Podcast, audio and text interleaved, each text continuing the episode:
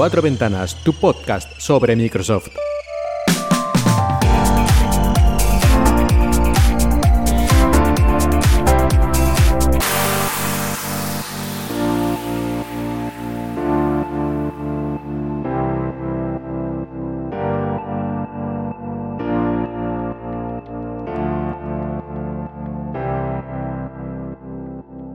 Buenos días y bienvenidos a Cuatro Ventanas en Emilcar FM.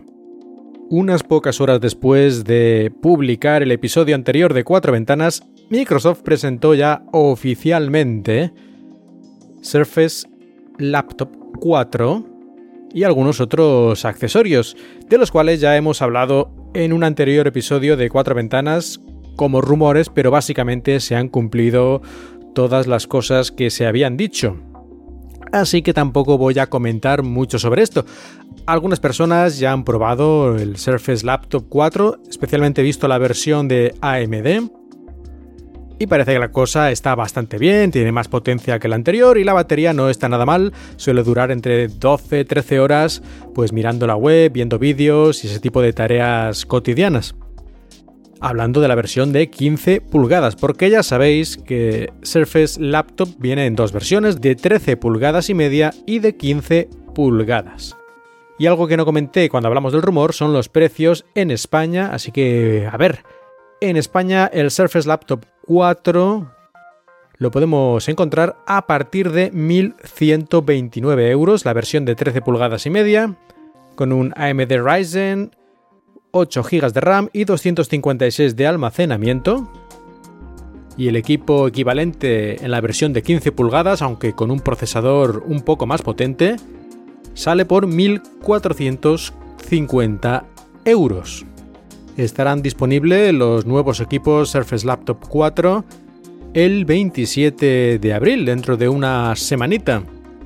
Y además en la página oficial de Microsoft España si haces la reserva ahora antes de que salgan, te dan unos Surface Earbuds, estos auriculares totalmente inalámbricos de Microsoft que normalmente valen más de 200 euros, así que si tenías pensado comprarte algo similar, pues es una buena oferta, francamente.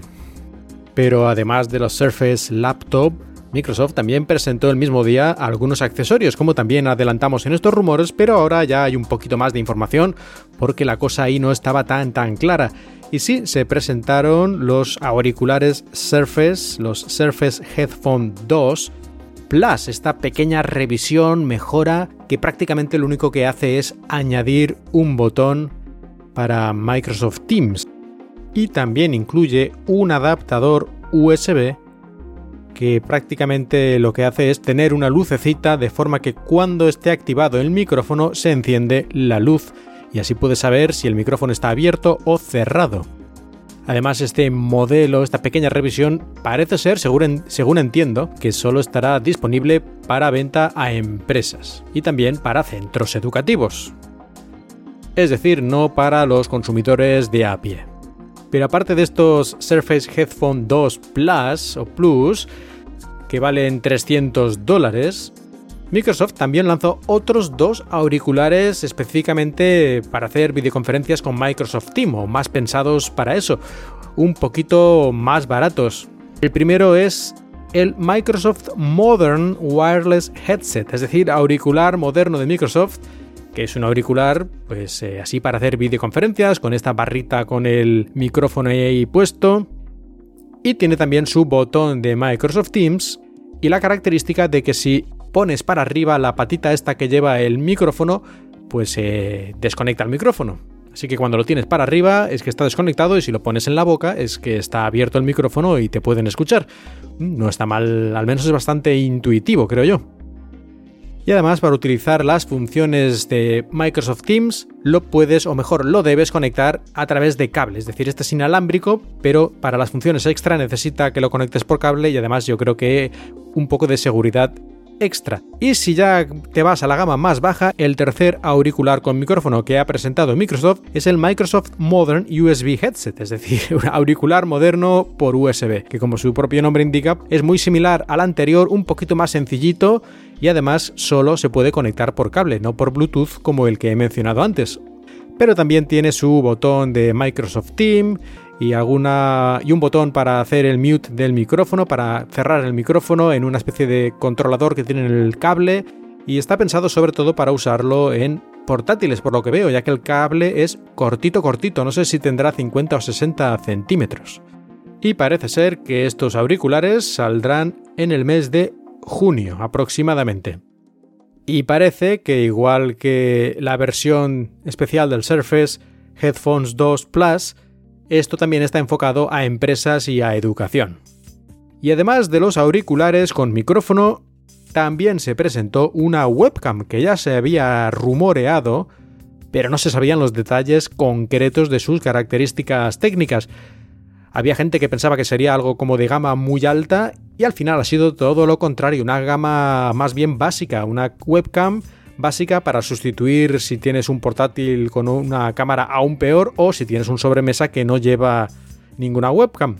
Según dice Microsoft, esto es para hacer videoconferencias de trabajo y ese tipo de cosas que tampoco requiere una calidad extrema, sino más bien facilidad de uso, que se vea bien independientemente de las condiciones de iluminación y ese tipo de cosas. Se trata de una cámara con 1080p de resolución, HDR a 30 imágenes por segundo y se conecta con un USB no tiene, por ejemplo, Windows Hello y, ese tipo de cosas de reconocimiento por infrarrojos que haría que el precio fuera mucho más alto. Y es que estamos hablando de 70 dólares, así que tampoco le podemos pedir peras al olmo. En todo caso, tiene un diseño más o menos minimalista, no, no está mal, e incluye una tapita con la que puedes, eh, digamos, cerrar la lente y que así no te puedan espiar los hackers o yo que sé, o el jefe que te has olvidado la llamada de Microsoft Teams en marcha. Tiene esta tapita de privacidad o intimidad.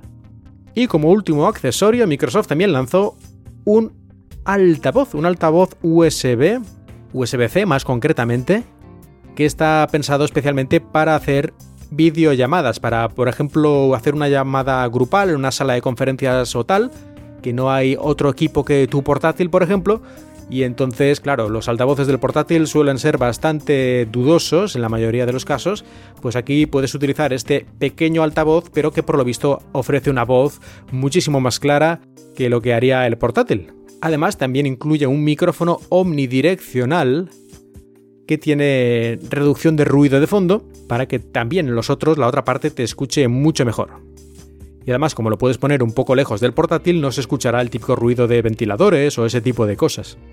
Y de paso este pequeño altavoz con micrófono incluye un botón de mute, de cerrar el micrófono, también de subir y bajar el volumen y para controlar la llamada, para colgar la llamada y activar Microsoft Teams.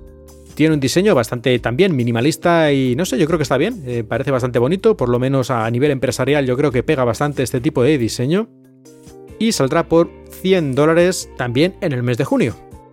Y con esto terminamos todo lo que lanzó, o todo lo que presentó más bien, Microsoft ese día, junto con el Surface Laptop 4. Y ahora me gustaría mencionar que Microsoft va a lanzar, o está lanzando ya, aunque son en versiones, digamos, de prueba, no para todos los usuarios, versiones del navegador para Android que ya lleva, digamos, integrado el código de todas las versiones de Microsoft Edge. De esto ya hablé también en otro episodio del podcast, y es que Microsoft está juntando el código de todas las versiones del navegador, tanto de móvil como de sobremesa, para así facilitar eh, la integración de nuevas capacidades y que todo vaya mucho más rápido, que todas las versiones de Microsoft Edge en todas las plataformas tengan todas las funciones eh, igual, o por lo menos todas las que tengan sentido en dicha plataforma. Pues como decía, ya han salido estas versiones preliminares y esto indica que en pocos meses seguramente todos los usuarios tendremos alcance a esta nueva versión de Microsoft Edge. Y también tenemos esta semana unas noticias sobre Xbox, como no puede ser de otra forma, porque ya sabéis que últimamente están sembrados en Xbox.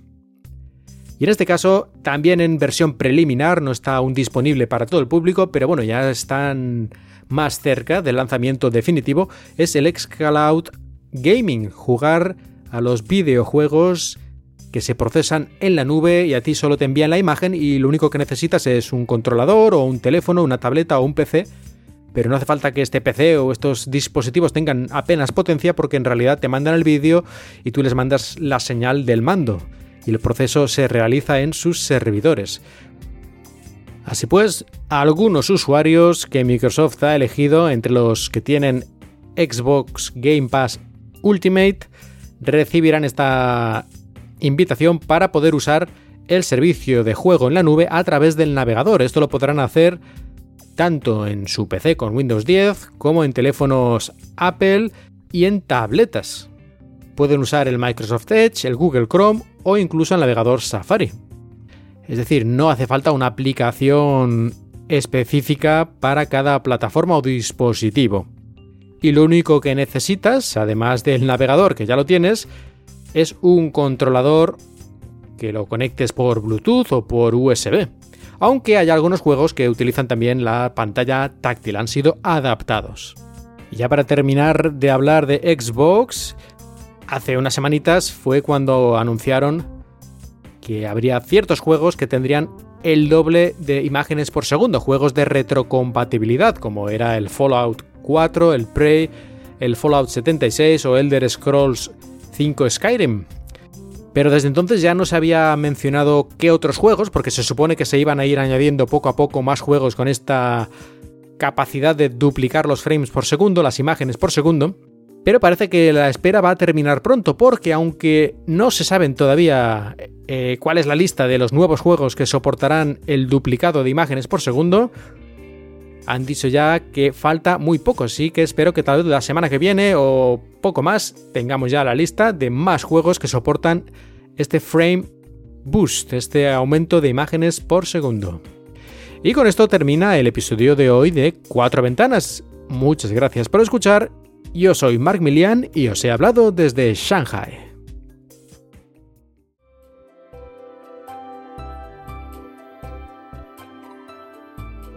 Si tienes cualquier comentario, puedes dejarlo en emilcar.fm o también en Twitter, arroba cuatro ventanas. La música que has escuchado durante este episodio pertenece a Serakina y Stereo Resonance, música con licencia Creative Commons.